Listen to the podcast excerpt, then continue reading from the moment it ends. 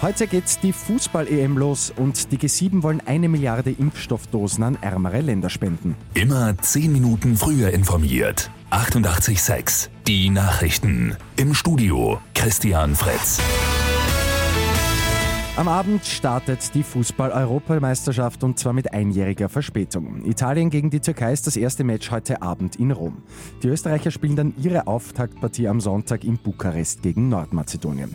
24 Teams sind heuer dabei. Insgesamt wird es 51 Matches geben bis zum Finale am 11. Juli im Londoner Wembley Stadion. Gespielt wird heuer in elf Städten. Heute startet auch der G7-Gipfel heuer im englischen Cornwall. Bis Sonntag dauert das Treffen. Das Hauptthema ist der Kampf gegen das Coronavirus. Die Staats- und Regierungschefs wollen ärmere Länder mit einer Milliarde Impfstoffdosen unterstützen, durch Verteilung und auch durch Finanzierung. Außerdem wollen die Wirtschaftsmächte die Impfstoffproduktion ausweiten.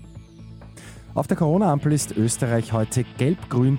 Das bedeutet ein niedriges Infektionsrisiko. Besonders gut ist die Entwicklung im Burgenland mit der niedrigsten Inzidenz in ganz Österreich. Und Erfolg für Albin Uschan bei der Billard Neunball WM. Die gute Nachricht zum Schluss. Der Kärntner kürt sich am Abend zum Weltmeister. Für den 30-Jährigen ist es bereits der zweite WM-Titel nach 2016. Mit 88.6 immer zehn Minuten früher informiert. Weitere Infos jetzt auf Radio 88.6 AT.